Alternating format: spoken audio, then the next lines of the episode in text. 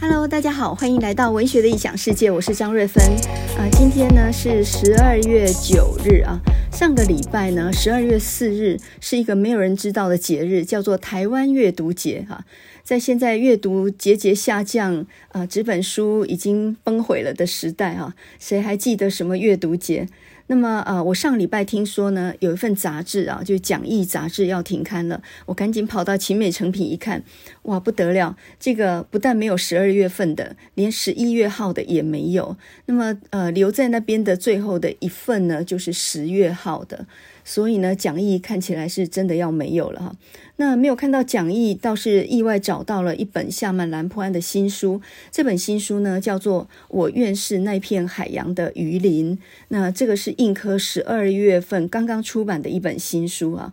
那难得呢，讲到他太太，呃，他的所有书里面呢，大概都会签一个“海”字，然后呢，讲的都是他的兰语啊。呃，很难得讲到他太太，讲的都是他的小叔公啦，还有他的父亲、母亲等等啊。那么这回难得讲到他太太，诶，原来他太太是他兰屿国小、国中的同学。那在这本书里面呢，夏曼兰坡安也难得的感谢他太太对他四十年的这样的无怨无悔的付出啊。里面有一篇文章叫做《没有你，我是残废而孤独的海人》。可见呢，呃，每个成功的男人背后都有一个非常忍耐而且非常付出的一个女性哦。那这本夏曼兰坡安的新书，呃，这本《我愿是那片海洋的鱼鳞》这本书呢，集结了历年来报纸上的小品文，还有呢，加上他以前在幼师文艺写的专栏文章，另外呢，就是一些脸书的动态文啊，结集而成的。那么整体来看呢，嗯，整本书的。量跟值还不如《大海之眼》，就是二零一八年他在印科出的那一本比较大的书哈。那这本《大海之眼》呢，讲的是夏曼兰坡安早期拒绝保送师大跟警察大学的血泪重考史。那么这个拒绝保送呢，使他付出了四年的时光啊。那么具体来说，就是夏曼兰坡安是一九七六年台东中学毕业的。一九八零年，他才靠自己的能力考上淡江法文系。那么，整整整四年的空档哦，呃，自己在那里很辛苦的挣扎着，在呃打工啊，做捆工，做粗工。那在这本呃《大海之眼》里面，它有一整章啊，就是叫做《失落的逐梦岁月》里，这里头就是讲。一个兰屿的小孩怎么样闯入了汉人世界里面哈？那呃，这个《大海之眼》这本书啊，其实是他早一呃早一点的那一本《大海浮梦》的姐妹书，两本应该要合在一起看啊。《大海浮梦》这本书讲的是夏曼兰坡安的孩童时期，那呃这一本《大海之眼》呢，讲的是他台东中学毕业之后，因为他拒绝保送师大这些学校，于是呢在西半部做苦力。挣扎了四年，终于呢考上大学，这样一段伤痕史。那么在他的十本书里面啊，这两本算是非常重要的啊，因为呢那个具体的代表了夏曼兰坡安他的反殖民的立场哈。呃，说到夏曼兰坡安呢，他现在也算是课本作家啊。那他比较为人所知的呢，大概就是比较早期的四本书。那么这四本书呢，分别是《八代湾的神话》、《能海情深》、《黑色的翅膀》和《海浪的记忆》。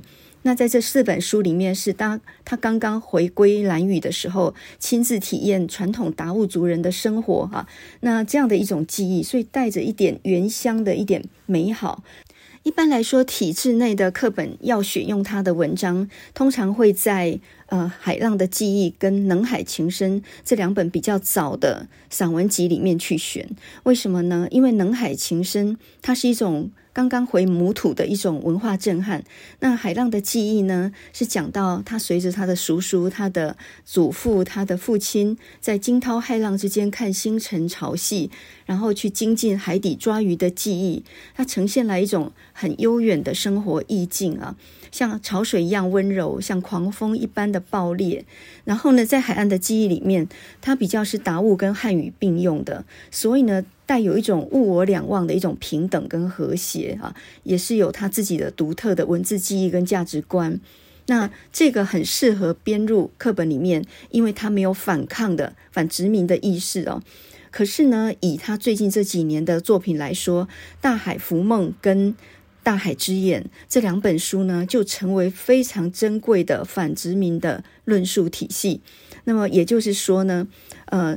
童年的梦魇，再加上远征南太平洋的啊这个对应的殖民的困境，再加上大海之眼，他在呃都市打工，然后怎么样受到歧视，这样的一种都市丛林奋斗记，就显现出来一种汉人他们对原住民的殖民，也显现出他对殖民的痛恨。那在其中呢，我觉得《大海之眼》这一本书啊，它的重要性更高，因为呢，这里头讲到他那重考四年的血泪史，那完全是打工加上所有歧视的集结。好，也就是说，如果没有那四年的重考，呃，几乎你不能想象他后来是怎么样去反抗这个汉人的压迫的。夏曼兰坡安在原住民的书写当中，他很特意的，就是他几乎是完全不被驯化的啊。那么，在一九八八年呢，他就带头哈，他说他是反核运动的首领啊。那那个时候呢，第一个反对核废料储存在兰屿岛，这个就是夏曼兰坡安哈。那么，如果他没有登高一呼的话呢，几乎没有人知道，呃，把核废料放在兰屿这件事情。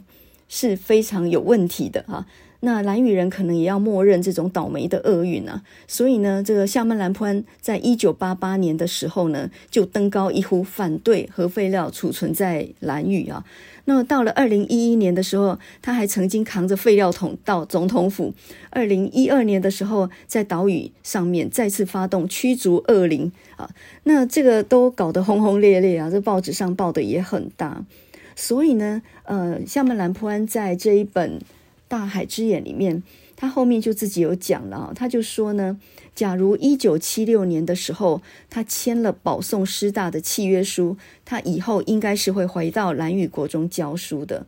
那假设是这样的话，我或许没有一丝胆识可以发起反核的运动。那么他这样讲呢，就让我觉得说，嗯、我以前总觉得他拒绝保送这个，这个实在是很蠢。为什么呢？他太不识时务了哈！你可以接受这样的优待，然后念完之后，带着知识的力量再反叛他啊！你想想看，瓦利斯诺干不也是念师专的吗？他念台中师专，后来担任国小教职。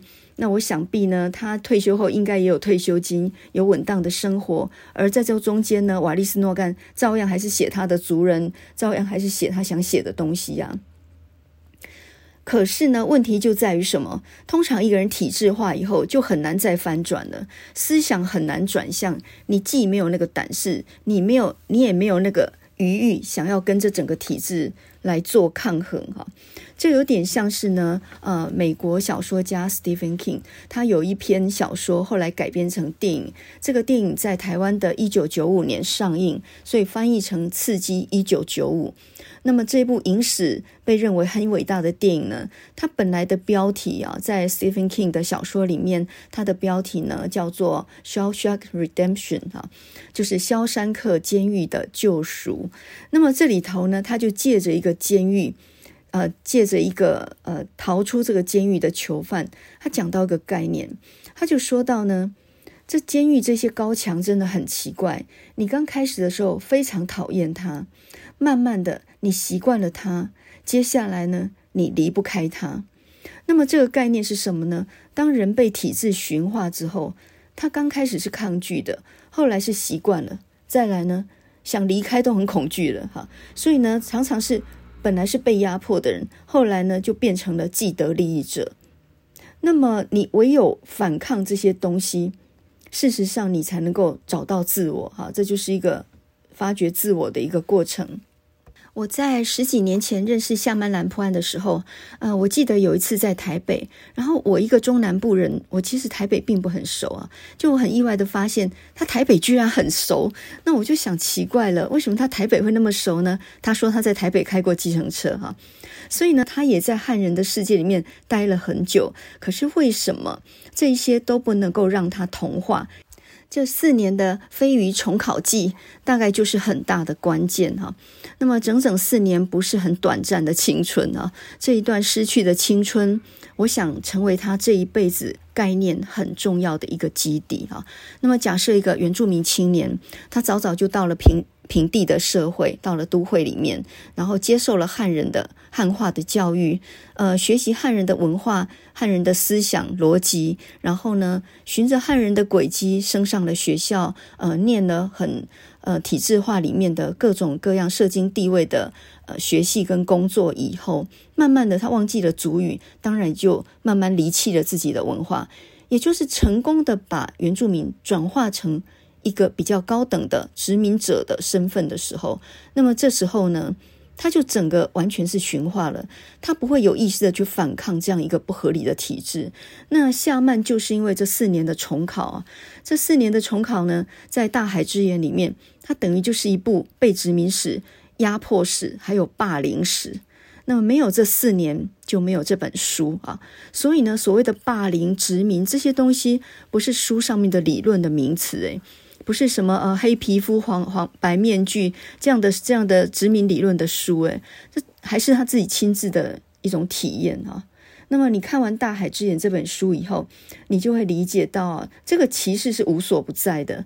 我们追求真理的过程，多半都是从向往，然后到达呃最后的幻灭啊。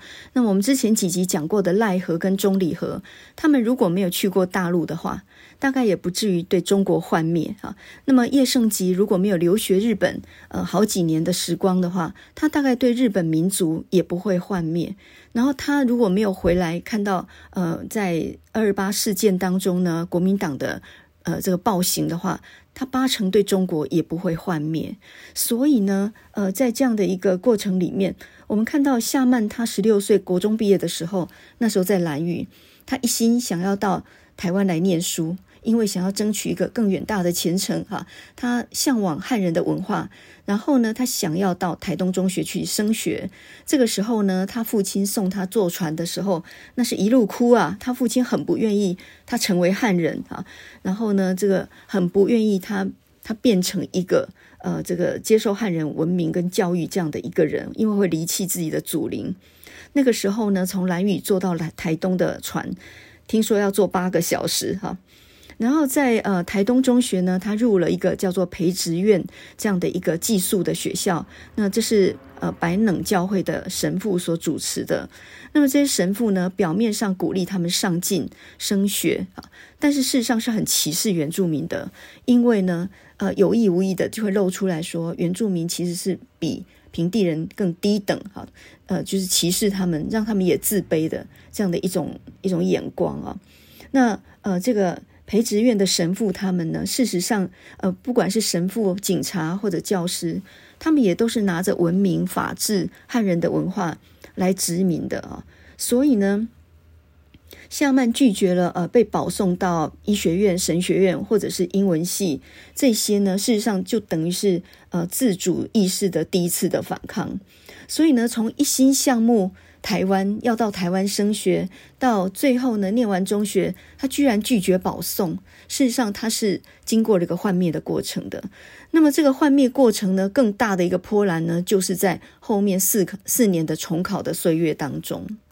他自己说呢，他大概是兰屿岛上有史以来第一个放弃保送的原住民啊。那个时候呢，他脖子很硬啊，哈，他拒绝保送。他说：“我要靠自己考上大学，我绝对这辈子不要让国民党牵着我的鼻子走。或许是基于自尊心，或许是基于志气啊。总之，他想他想要自己去打工，赚到钱以后补习，然后考上大学。”那这当然是一条很艰困的道路。我们一般人光重考一下，就一年两年就已经受不了了。他要靠自己的打工赚的钱赚到住宿费、生活费，然后还要能够去补习啊！你想那是怎么样的一种艰困啊？那在《大海之眼》里面呢，就讲到他艰困的重考时光。我觉得这一集真的很适合给考生。听哦，呃，应该具体点说，我觉得适合考生的家长或者是老师来听哈。考生固然苦，可是考生旁边的人那就更苦哈。那不只是痛苦诶，那个就真的是叫做折磨哈。我到现在还很怕台中二中，为什么呢？因为我载着他考完学测考指考，这样子已经载着他去二中已经好多趟了，然后那边好难停车哦。呃，台中二中是我的噩梦哈。呃，我小孩在重考，然后我载他去考试，考到我自己都已经心里有阴影了哈。所以呢，我们这一集叫做《飞鱼重考记》。其实就是要给所有的考生，当然包含重考生哈，一点心理上面的建设哈。那么呃，我们首先先看一下这个夏曼啊，他不自量力的要靠自己的能力在汉人的世界里面打拼、打工赚钱，然后想要去付补习费去重考这一条艰难的道路哈。那么他的好朋友呢，呃，他们两个人就是在一九七六年的七月。呃，坐车到了高雄火车站，那他这是他们第一次到台湾的西部，因为以前都只是在台东而已哈。就火车站一看不得了，人怎么那么多啊？这些人比在兰屿的鱼还要多哈。那三年来从来没有来过西部，呃，闽南人当然见过，但没有看过这么多的哈。那他们两个人站在那个火车站都不知道怎么买票，因为他们要到台北嘛。要去投靠一个在台北的一个学长，台中台东中学的一个学长，他住在中和啊，所以呢，他们两个要在呃高雄火车站买票，然后在售票窗口，他们不知道怎么买票，什么普通车、快车、莒光号，这到底怎么回事啊？然后呢，他们就胡乱买了一个普通车，结果买错了哈，这个普通车非常的慢，他们从高雄坐到台南花了两个小时。然后呢，整个听不懂台语哈，那旁边就有人看到他们那么黑的肤色，就说：“哎，你们是番仔吗？”哈，他们他们就是不知道怎么样回应他们，然后坐了七个小时呢，才到台中啊。他们完全不会买车票啊，闽南语也听不懂，人家可能回应了他们，但他也没听懂，也没有意识到自己潜水抓鱼晒得很黑，可能他们本来就更就比较黑了，这一晒太阳就更黑了哈。然后呢，他们。呃，这个坐到半夜十二点才坐到台北板桥，然后他们要去找他们的学长，可是那时候已经半夜了哈。然后这个街上全部都是霓虹灯，霓虹灯比他们在黑夜的海面上看到的星星还要多。他们在那里呢，火车站坐到呃到的时候半夜，坐到天亮才好打电话，然后去联络他的学长哈。呃，这整个过程里面啊，其实说语言是不通的，人种是不一样的，别人看的眼光是歧视的。那在这样的情况底下呢，开始了他艰难的重考路。原住民在汉人世界里面打工，呃。你可以想知，完全是没有任何保障的。那个时候连劳基法都没有哈，所以呢，像那个邹族的少年啊，汤英生的事件，那个就是一个例子哈。年轻的一个一个年轻呃原住民，然后到了汉人的社会里面，在洗衣工厂里面打工，然后被老板压迫剥削，后来愤而杀死老板一家人哈。那汤医生的故事，汤医生本来。他是希望要去念师范学院，然后要去当老师的，结果呢，就年纪轻轻的就因为杀人而偿命啊！所以这也是一个悲剧。那夏曼兰波安在整个打工史里面呢，也是血泪交织的。在他念台东中学的时候，那个时候他们的呃教会是白冷教会的贺神父，呃，就曾经为了要节省寒假里面的伙食费。然后叫他们这几个十六岁的少年呢，到知本深山的五十六林班打工。哦，那个是很艰苦的工作，扛木头的哈。然后他们整整做了七天，换来五百六十元。然后到最后是怎么回来的呢？他们坐在巨大的原木上，用溜索哈，那个就是流龙那种方式。飞越三座山头到谢幕站，那么也就是说，你听过云霄飞车，你听过云霄飞木吗？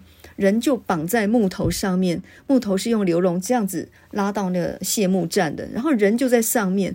这要是下去的话呢，那不得了哈！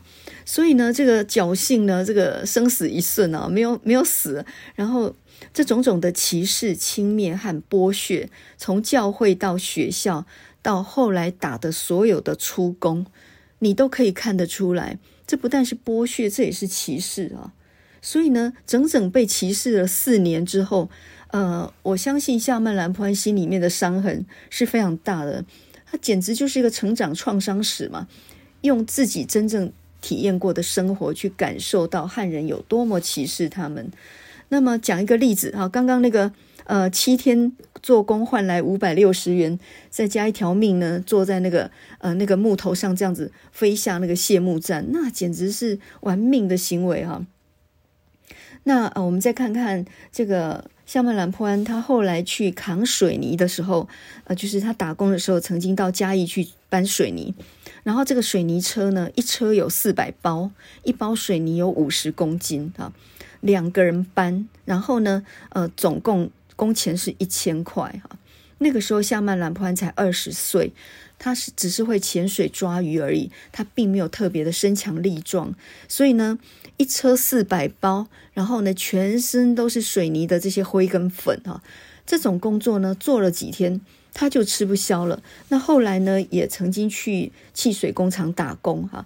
那他们呢，就曾经很长的时间呢，他是坐在那个装满汽水空瓶的货车上面，然后在高速公路上行驶的，在炎热的夏天这样子搬汽水汽水箱子，连呃旁人连一杯水都没有给他们。还有，他们曾经运过猪车，哈，跟过猪车。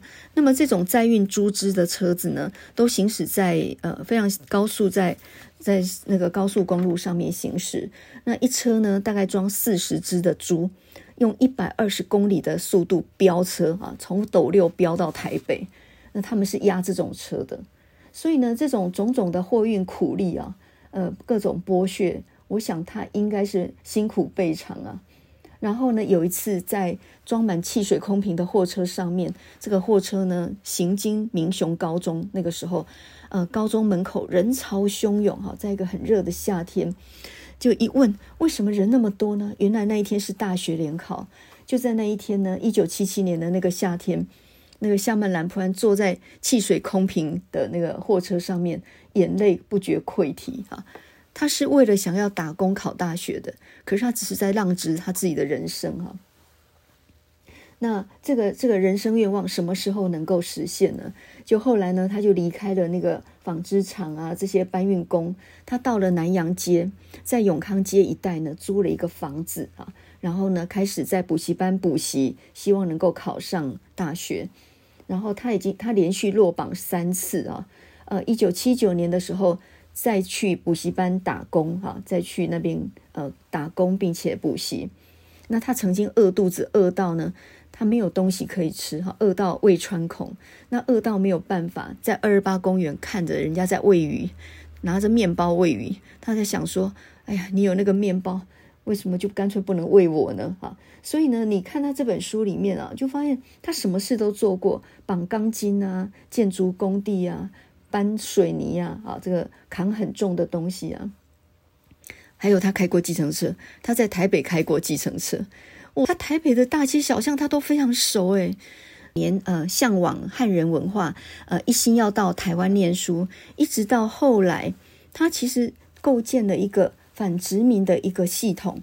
其实是有他的理论跟实际体验的基础的哈。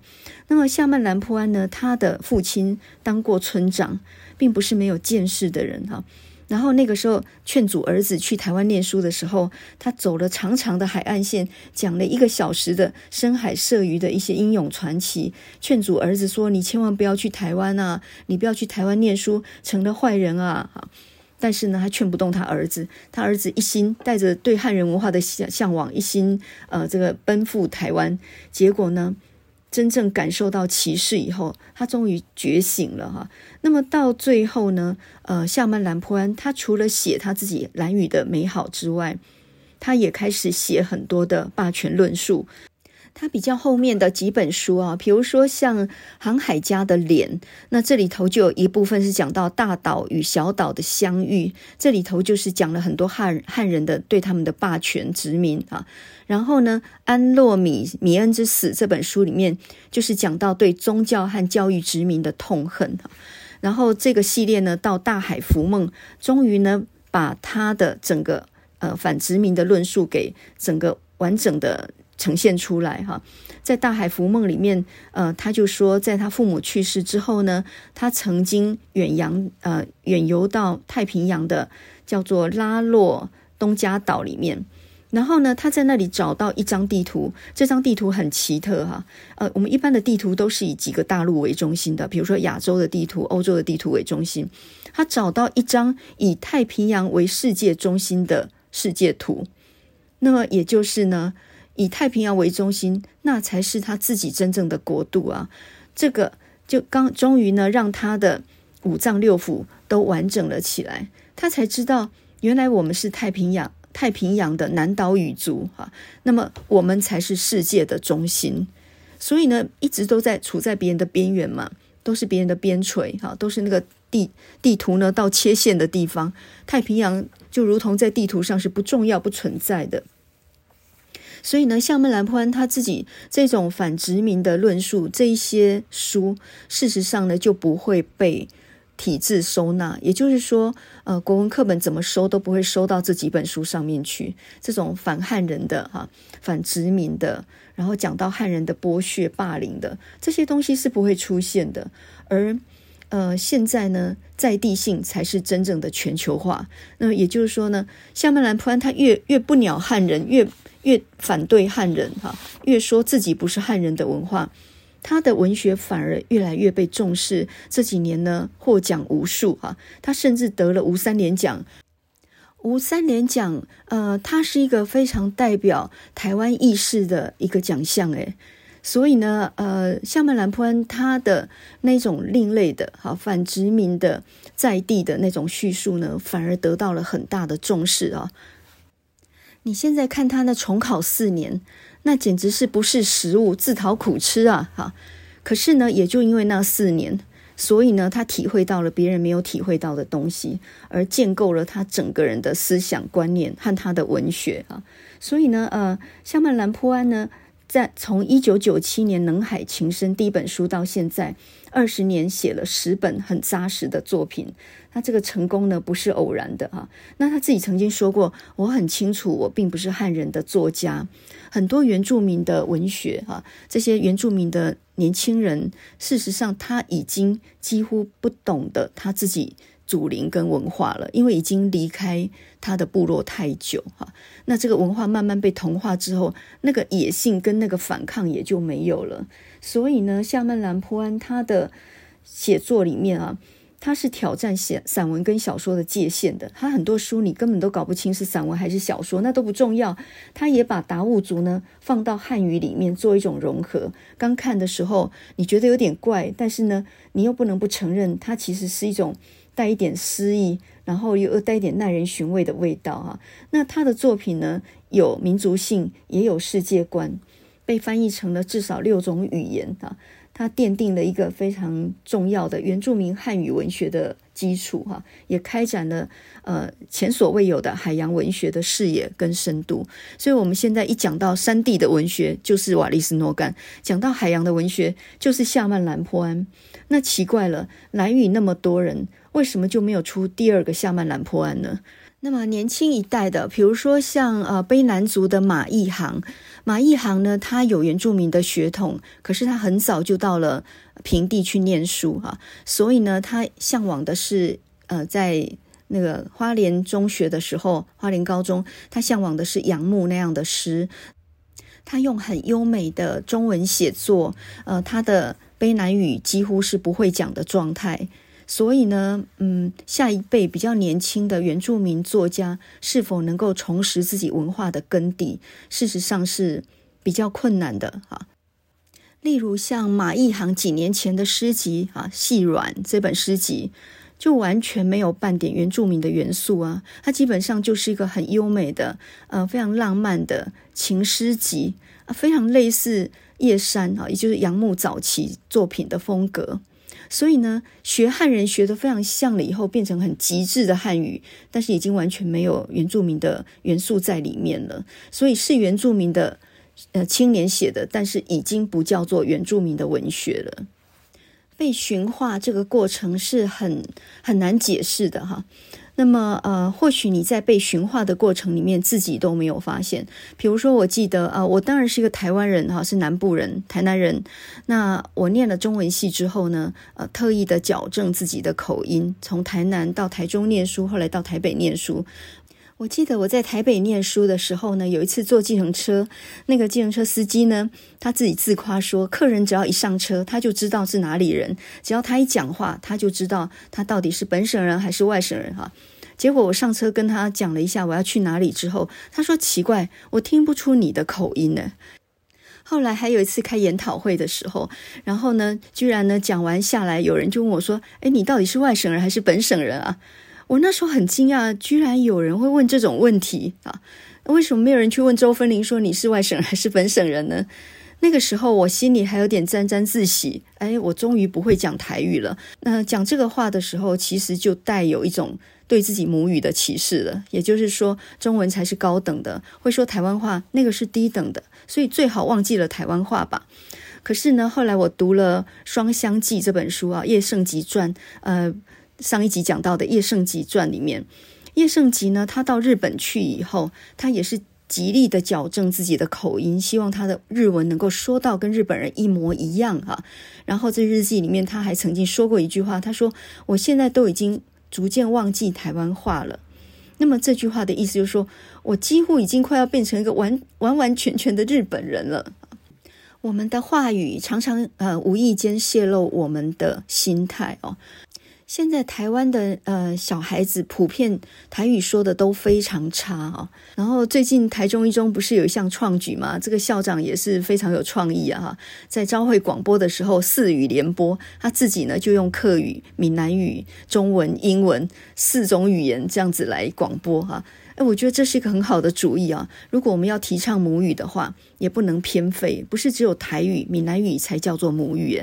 那你是不是也应该懂一点点客家话？呃，你山地话也可以听一点呢，哈。也就是说，让语言成为我们生活当中很自然的存在，那不要把它有一种优劣的或者是一种等级的阶层的这样的概念出来啊。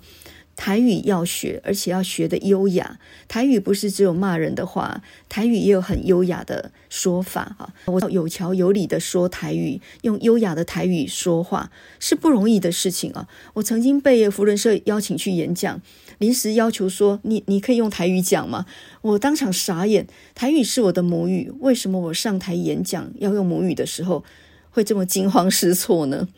因为你没有试过，其实应该也不难，所以我们其实要习惯用台语哈，讲优美的台语跟优美的中文，这两项是可以并存的嘛。但是现在学生普遍讲的都是台湾国语。回过头来呢，来说夏曼那四年的重考生涯哈，那你会觉得呃，重考四年真的很浪费时间，对不对哈？这个尤其是人生耽误不得啊哈，没事情呢自找麻烦，不是失误的去重考了那四年，可是因为重考了四年，才让他写出大海之眼，不是吗？我们上一集讲到的叶圣吉，呃，他虽然很优秀，可是以一个台湾的青年到日本要去升学考二高的时候，他也重考了两年才考上诶。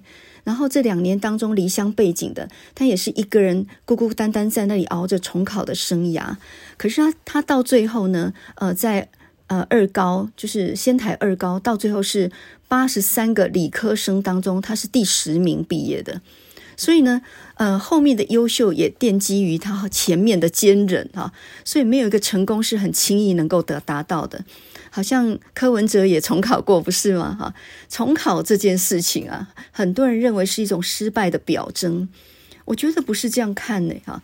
呃，有部电影叫做《深夜加油站遇见苏格拉底》，那这一个电影里头不是有一句名言吗？他说：“没有一件事是没有意义的。”就看你能不能找出它的意义。在这个剧里面呢，呃，一个体操的金牌选手，他呢因为车祸所以摔断了腿。这个时候呢，他哭着跟那个加油站的老人说：“这一切都没有意义了，我的一我的生活生命一切都完了。”这个时候呢，那个老人不疾不徐的没有安慰他哦，就跟他讲了一句话：“没有一件事是没有意义的，就看你能不能找出来而已。”就连这么样毁灭性的失败，一个体操选手摔断了腿，这样呃毁灭性的事情也是有意义的。就看你能不能找出来而已哈。所以重考没有什么啊，重考很好啊。重考表示你不能接受这个考试的结果，你决定要给自己再一次的机会，为自己的人生再拼搏一次。你这样正向去看的时候，一年算什么？我们人的一生有一百或者是九十年好过的，一两年的耽搁，那又算什么呢？考试快到了的时候呢，所有的考生压力都非常大。那么有个说法就是说，重考生压力就更巨大，原因是有更输不起的压力，还有呢，时间累积上去的沉没成本啊。那么如何抵抗重大的压力？这不是说说的呃就可以的事情，这也不是一个理论哈，这是每一天都要挨的辛苦过程啊。那么呃，作为一个呃这个重考生的家长哈，小孩重考过三年啊，然后呢这个。我大概是被鲁迅的《白光》那篇小说给吓到过吧，哈。说到鲁迅的《白光》，就要跟王鼎钧的一篇叫做《枯屋》来对比，哈。那王鼎钧这篇文章呢，他讲的是他小的时候曾经寄居在一个进士府里面，这是一个败落的进士府。然后呢，呃，这个进士府里面有一个二先生，他就是好几次都落榜，所以呢就上吊在那个房子里头了。那从此以后，这个老房子里头就常常有传出来一个嚎啕的哭声，那简直是鬼嘛，哈。然后，嗯，王鼎钧呢，他是一个在那个那个宅院里面。念书的小孩就常常会听到这种这种嚎啕的声音啊，那这种鬼声鬼影呢，它象征的就是在旧式的科举制度底下一个失落的啊，没有办法能够荣登榜上的一个文人的绝望跟悲哀。王鼎钧的《哭屋》这篇文章啊，那应该是七零年代写的了。但是鲁迅的《白光》这收集在小说集《呐喊》里面的这篇《白光》，他写得更早，那是一九二二年的文章了哈。那么这一篇文章呢，大概比《孔乙己》还要再呃高一个层次啊。那么这简直是一篇超现实的小说。这一篇《白光》呢，真的是所有重考人的噩梦跟阴影啊哈。那么这篇白光呢，它讲的是有一个呃，这个去考试的一个读书人叫做陈世成，然后他看过现考的榜之后，回到家里已经是下午了，然后呢，他在在榜上找了好多回，也没有找到自己的名字哈。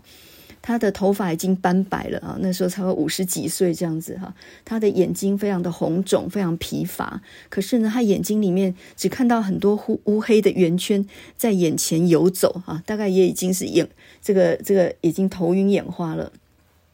然后呢，回到自己的门口的时候呢，呃，他有七个小学童在跟着他念书的，他大概是一个私塾的老师吧哈。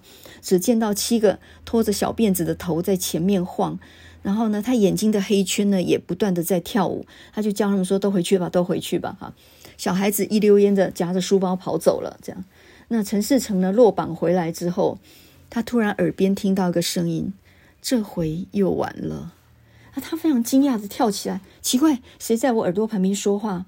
然后呢，他自己也说了一句：“这回又完了。”然后他。他他心里想，他就举起手来自己想，连这次在里面已经连续落榜第十六回了哈，没有一个考官懂得他的文章，真的是有眼无珠啊哈，实在是太可怜了。他笑出了声，然后呢，他他突然呢，这个呃走出房门，看到门口有一群鸡也在笑他，然后他这个时候呢，呃就看到眼前有一道白光，然后呢，这个白光。就跟他讲说，往右边，往右边啊！哎，对，在左边啊，就有个声音在指引他，就对了，指引到他院子。然后他记得他祖母早年的时候说过，他们家以前是一个巨富，就是家里面种过橘，哈，是是是个大官。然后院子里埋了无数的银子，所以呢，院子里头是有银子的。然后那个声音就跟他说：“来，向左，哎，对，向右，右弯啊，对，就在这个地方。”然后呢，他就拿着锄头往下掘，啊。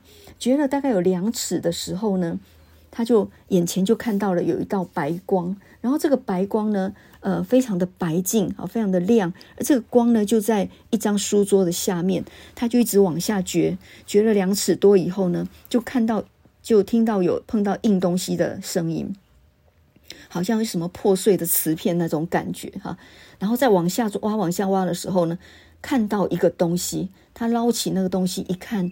好像一个烂骨头，上面还带着一排零落不全的牙齿，天啊，那是一个人的下巴骨，这个下巴骨在他手里面动弹起来，并且笑盈盈地说：“这回又完了。”他突然之间呢，冷汗直冒，然后呢，那个手一松，那个下巴骨呢就掉到坑里面。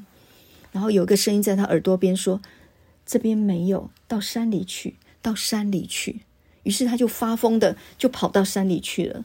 然后第二天早上的时候呢，有人在湖里头就捞起来一具浮尸，呃，五十多岁，面白无须啊，那衣裤全部都被人家扒走了，就是被人家被给给抢走，也无人认尸哈。然后呢，呃，这个这个这个仵作啊，就是这个验尸官呢，一看这也也没有什么他杀的嫌疑，可以证明呢，他曾经在水底他底下拼命，因为呢，他的十个指甲里都嵌满了河底的泥啊，证明是生前的落水，并不是有什么人谋杀。鲁迅这篇白光，他厉害的就是用那个下巴骨，然后笑盈盈的说：“这回又完了。”这回又完了，完全是超现实的一种描写。重考生的压力非常大，但是重考生的家长或者是老师，其实压力也不小啊。所以呢，其实我们今天要讲的不是呃怎么样重考，我们要讲的是怎么样面对重考生哈。那么，在重大的压力底下，我觉得很好的方法是什么呢？当他每天到图书馆去念书回来的时候，你跟他聊生活琐事，你就跟他若无其事的扯闲篇，你就不要问他一句话，叫做“今天念得怎么样”啊。为什么要若无其事讲一些五四三的呢？好，比如说他那时候还在重考的时候，当然呃每天念完书回来已经昏天昏天暗地，然后呃我先生常常跟他讲的是什么呢？就诶你知道吗？我们旁边那个大庆夜市快要开了，诶你知道捷运快要开通了吗？诶我们去骑那个呃这个这个脚踏车步道等等哈，就是讲的好像没有重考这回事一样。他们两个在那边瞎扯的时候，呃，我有时候心里都急啊！你们就不说说考试的事情吗？可是事实证明，这种若无其事跟他扯这些东西，我觉得有一个好处，就是有两点：第一个，让他理解世界上的难题很多，他这一关还算不上艰险；另外一个就是说，不管你怎么样，我还是一如以往的对待你。你还是原来的你啊！你不会因为落榜，你不会因为前途无着，然后在我眼中就不是你了呀！你现在也不是一个失败的状况啊！那个叫做 gap year，你知道吗？在西方啊，他们有一种观念，就是说中学毕业后就先休学一年，然后到全世界各地去游历，然后再上大学。他们不会中学毕业就直接上大学啊，这叫 gap year。那我们翻译成缝隙年，有人翻译成休耕年。也就是说，那一年呢，先不念书，去学一点别的东西。那么，这种休耕的概念非常好啊。我们一路小学念完，念国中，国中念完，念高中，高中念完，念大学，呃，完全没有停下脚步去思考一下你自己的方向。那你说，那那浪费了一年，就比别人晚一个学期学年了呀？比别人慢一个年级，那又有什么关系呢？休息是为了走更长远的路啊！简单来讲，微调方向，对不对？人要微调方向，人生很长，一两年很短的。所以呢，其实应该要平常心视之哈。重考有什么？稍微调整一下方向而已嘛哈。那么以大学教授来说，就有所谓的 sabbatical year 哈。sabbatical 什么意思呢？就是这是一个希伯来文哈，它其实是圣经里面的一个安息日的概念。也就是说，这一年是要休息的，要停工的。圣经里面的安息日是第七天。那大学教授的 sabbatical year，这个是教了七年以后休第八年。那总之，我觉得高中生其实也应该有这个呃 gap year 的概念哈。那么，不管是呃高中毕业以后去工作一年再上大学，或者是重考一年调整方向，我觉得那都是 gap year 的概念。我们对前途这个概念应该不要太功利啊！看过一篇文章啊，这个是一九七四年十二月份的读者文摘上面的一篇文章，叫做《时光虚度之我见》。我觉得讲得非常有道理的一句话就是：年轻人不管做什么都不会白费光阴。有的时候你认为绕了远路，或者做了一些没有意义的实验啊，呃，并没有什么太大的意义。但这篇文章的作者呢，他就说到，他念大学的时候，他选修的是大家都觉得没有前途的西班牙文。那个时候觉得比较高尚的语文，比如说像法文，这个就是比较多人选的。那他自己误打误撞呢，去念了西班牙文之后，后来呢，写成了一部有关于西班牙的书，而这部书可能是他这辈子最有价值的一本著作哈。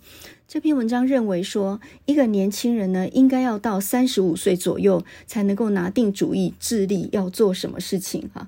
如果说一个年轻人在十八岁就立定志向的话，那么他就会连选择范围有多大都不知道，无论做什么决定都必错无疑。那作者就说，我花了整整四十年才弄清楚自己应该走哪一条路。那么他认为说，年轻人不管做什么。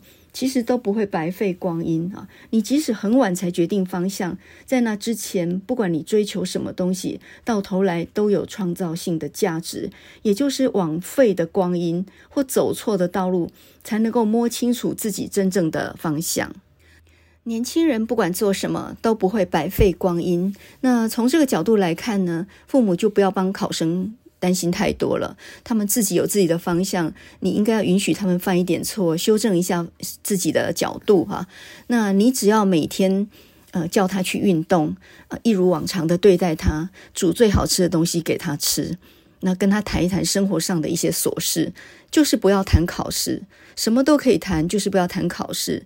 你跟他的谈话尽量要让他放松心情，也就是你要装作好像完全不在乎他这个考试一样，日子还是照过，不管你考得好或坏，我还是一样的对待你的。那么这种感觉会让考生感觉到安心。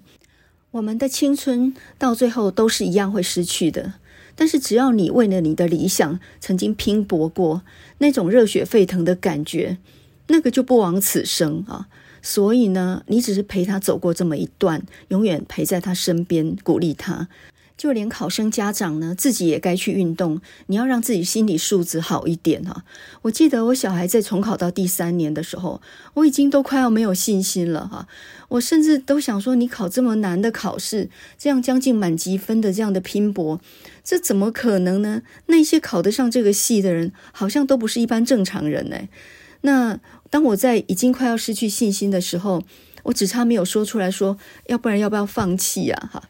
可是你知道我小孩居然跟我说一句什么话吗？他居然跟我说：“你不觉得我们是同一群人吗？”哦，我我那时候心里面真的很踹，我真的觉得说：“哎，我真的不觉得你们是同一群人嘞！”哈！可是你看他那么自信的说：“你看不出来我们就是同一群人吗？”那个时候我我突然很庆幸，我可能对他是对的，我所有做的事情是对的。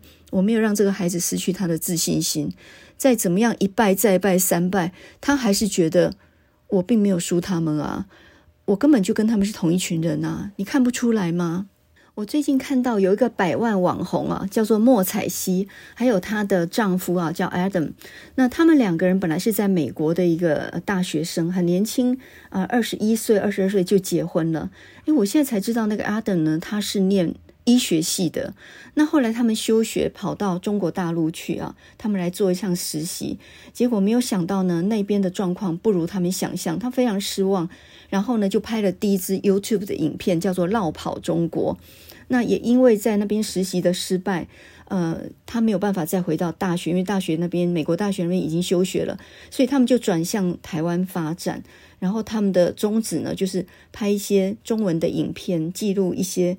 呃，分享快乐的哈、啊、这样的影片，当然他们也在台湾也做传教的工作哈、那他就说到，如果没有中国大陆那个失败，他们就不会到台湾来。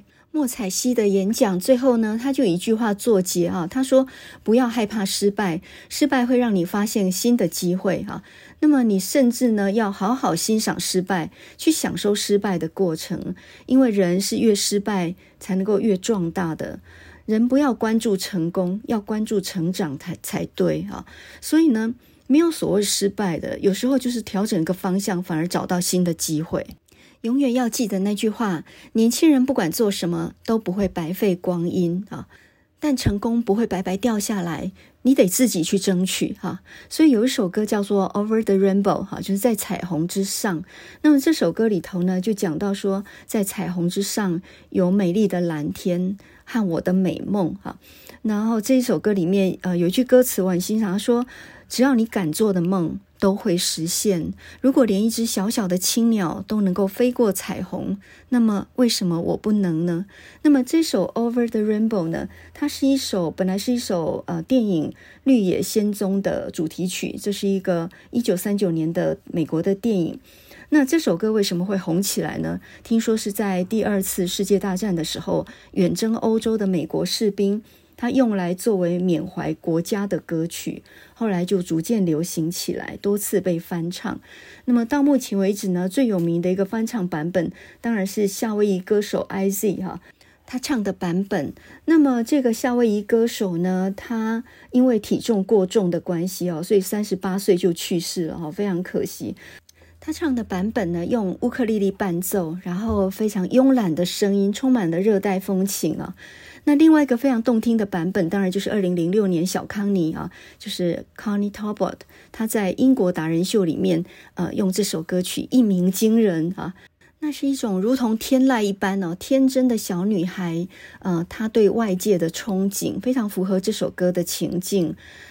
我想用这首歌来鼓励所有即将要面对考试的考生，不管你要面对的考试有多难，只要你敢做的梦一定会实现。连那么小一只鸟儿都能够飞过彩虹，为什么你不能呢？我小孩后来重考了三年，终于考上他的理想科系，那个是我觉得几乎不可能的事情，而他居然做到了。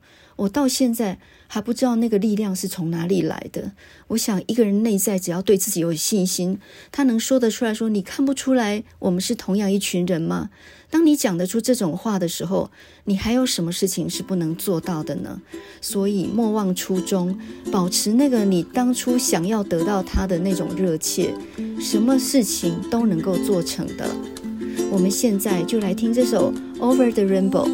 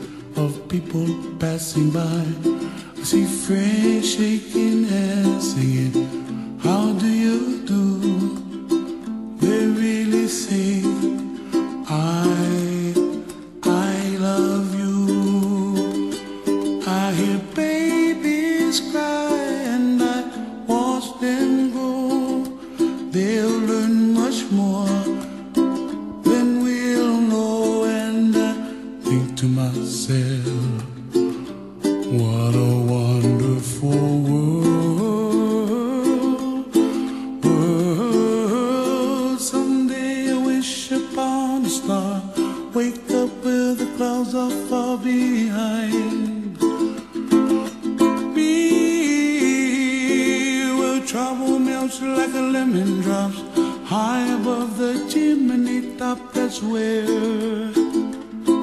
you find.